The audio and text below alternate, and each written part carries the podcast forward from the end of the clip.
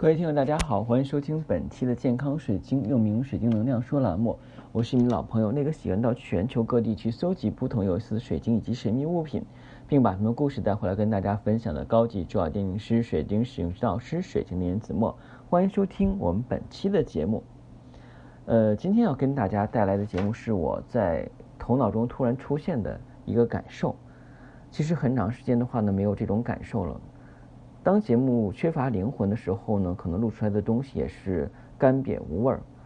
当有了灵感以后呢，就觉得所有的事情都是充满了色彩跟阳光一样。我估计很多人跟我一样，尤其是一些从事创作性工作的朋友们。但今天要跟大家分享的这个内容呢，就比较独特，叫做美杜莎水晶。美杜莎呢，我们要介绍一下，美杜莎呢是在希腊神话中。呃，应该是古希腊神话中的这个蛇发女妖，她是这个格尔宫三姐妹之一，居住在围绕着环河的俄克阿诺斯的彼岸，与黑夜之间相接的地方。父亲呢是大地之母盖亚与海洋之神彭托斯之子啊，也福尔库斯，而母亲呢就是福尔库斯的妹妹啊，克托。呃，美杜莎呢，就是我们小的时候可能看过《圣斗士星矢》，曾经有一个白银圣斗士，他身上有个盾，当有人看到他的时候呢，就会石化变成化石。这其实是来源于希腊神话故事。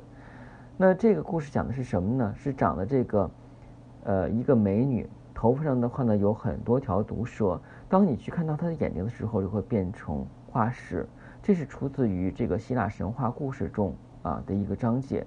那这个妖怪呢，被英雄啊，这个奥德修斯啊，在这个呃雅典娜和赫尔墨斯的帮助下的话呢，斩杀了。嗯，奥德修斯呢，将头颅下给雅典娜，而雅典娜就会把就把这个头颅镶嵌在他这个神盾上。最早呢，关于美杜莎的记载呢，是关于这个古希腊诗人赫西以奥德的长诗神神谱中啊，然后呢，讲的这个。有不死之身的这个怪物美杜莎，它是有一个蛇的这个身体，然后上半身的话是一个美女的身体，还有美女的头像啊。但是只要谁看她一眼的话呢，就会变成石头。当她死了以后的话，这个诅咒就可以去解除。那传说呢，美杜莎跟波塞冬呢有两个孩子，在美杜莎呃被杀之后呢，从脖子上涌现出来就是飞马啊呃博加索斯以及巨人啊克律。啊，这个萨沃尔哈，这个名字翻的好像很拗口。那我们要讲一下这个美杜莎跟水晶有什么关系哈？美杜莎水晶其实呢不是指的单纯的一种水晶啊，比方说我们之前讲的像舒玉来石呀，或者讲的是欧泊呀啊，这些的话呢是以这个一些水晶或者是珠宝的特质的话来命命名的，像碧玺啊啊，碧玺是电气石，可以用就建电气石或托马林石啊。那像我们讲的这个粉晶，粉晶有芙蓉石、芙蓉晶、爱情石，对吧？一说到爱情石的话，大家可能就想到粉晶，但是这个的话是它的一个形容。而美杜莎水晶的话呢，也是一类珠宝的形容。美杜莎水晶会什么样情况下出现？是指的当我们看到它第一眼的时候，就会有魂不守舍的感觉。我是非常有这种心动的感觉。当我看到一个物品，像水晶啊，或者是一些东西，我当瞟了一眼的时候，我马上就觉得这个东西是属于我的。为此，我会不惜任何代价的话呢，去把它得到。可能有些人说的话没有那么夸张吧，但是有些东西真的是这样的。试想一下的话，如果不是水晶，可能你的服装、包包、鞋子、帽子，或者是你所需要的一个职位，或者你需要的一个装饰品也好啊。权利也好，或者说是你的一个学历也好，那你就会觉得不惜一切的话去得到它。这个就是美杜莎水晶的这个来源，就是美杜莎水晶的话呢，能够让你在第一眼的时候感受到它强大的能量，并且非常想获得它。而美杜莎水晶所传递的信息会更加强烈。我们之前讲过，在亚特兰蒂斯时期的话，有些人是可以解读水晶的这个体征以及解读水晶的内容，并且来运用它。但是我们现代人的话没有得到亚特兰蒂斯人的真传。不过我们经过多世的这个轮转之后的话呢，会记忆中存留一些对水晶的痕迹。有些人是可以去读懂水晶的，有些人可能是需要别人的这个教导才能够读懂水晶的信息。那就像我们都知道，那我们以前的话，那个碟片机要放光盘，现在我们是插 U 盘嘛，以前放那个光盘。那你要是让古代人的话呢，把这个碟片给他，把这个碟片机给他，他都不会去读取的，因为他不知道怎么做。其实我们读取信息的话，看起来拿一块水晶，但是我们的这些，我们的大脑只用了百分之五左右，或者连百分之五到百分之百分之九十多的话呢，这个它的能量以及它的内容是没有被开发出来的。当有些人的话，有些特殊的这个群体，它的能量被开发出来以后，是读取水晶的这个部分。我们经常讲的话，水晶找主人，那我们也是讲，我们也在寻找水晶，这是相互吸引的。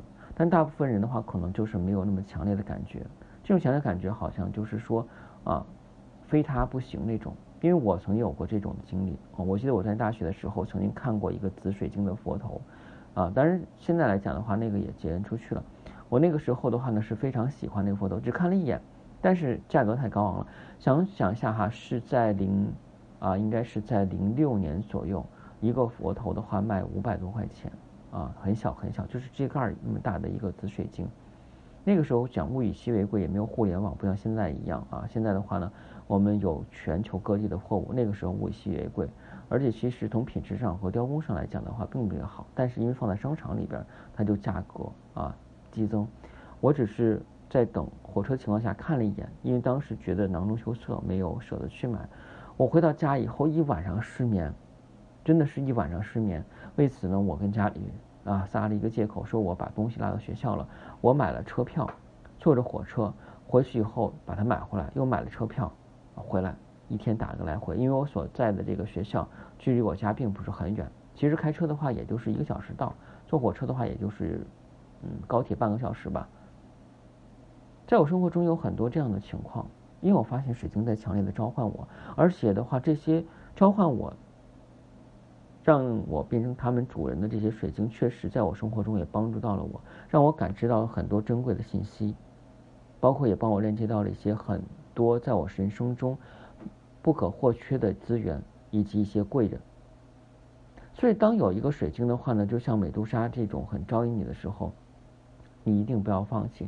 那美杜莎这个举例，为什么要用美杜莎？它是很漂亮的，但是当你看到一眼的话，你就被石化了。其实这个例子的话是这样的，就是我们的水晶的话像美杜莎一样去招引我。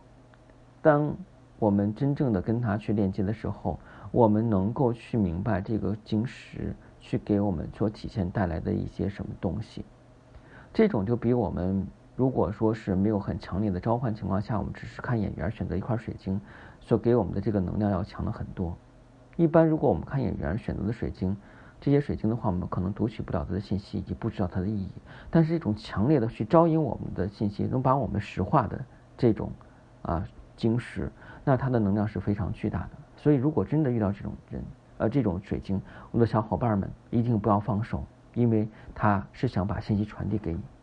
好，今天节目就到这儿。如果你想选购天然水晶或神秘物品，不妨加我的私信。每期音频节目中的文字介绍里，我的英文名 R O G R X 一九八六。